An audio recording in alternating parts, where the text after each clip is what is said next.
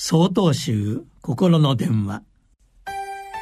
今週は「実りの秋に感謝」と題して埼玉県吉祥院丸山郊外さんのお話です。11月23日は勤労感謝の日ですね。この年に収穫したお米や麦などの五穀を天地の神々に感謝して捧げる新滑祭が宮中では行われます。戦後この日を勤労感謝の日と制定したのです。ですから勤労感謝というだけではなく本来は収穫感謝の意味もある祝日と言えましょう。特にお米作りの農家は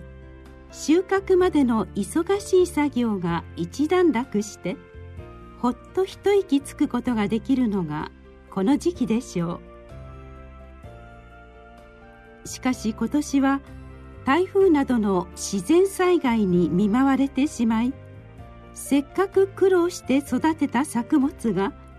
ちょうど収穫の時期に全滅してしまった地域もあります。本来ならば秋の実りに感謝して土地をお守りくださる神々に感謝を捧げたいことと思います。現在日本の食料自給率は40%ぐらいであることをご存知でしょうか？農業人口がますます減少している日本にあって収穫に感謝するとともに収穫のごちそうに預かる私たちは農家の方々の勤労に対しての感謝を改めて見直したいと思います。食事の心構えについて述べた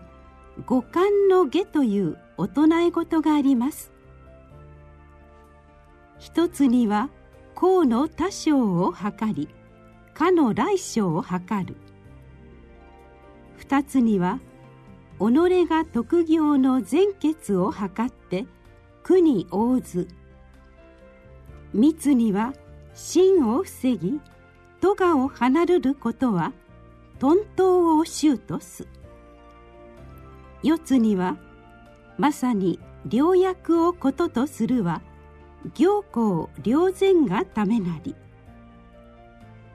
五つには浄土のためのゆえに今この時期を浮く。農家の方々のご苦労に感謝しこの食事に自らの日々の働きは値するか反省しむさぼりの気持ちはないか反省し病にならないように良い薬としてごちそうになり仏道の実践を支えるためにこの食事をいただきましょう。秋の実りをごちそうになれることに感謝の合唱を捧げてごちそうになりたいと思います。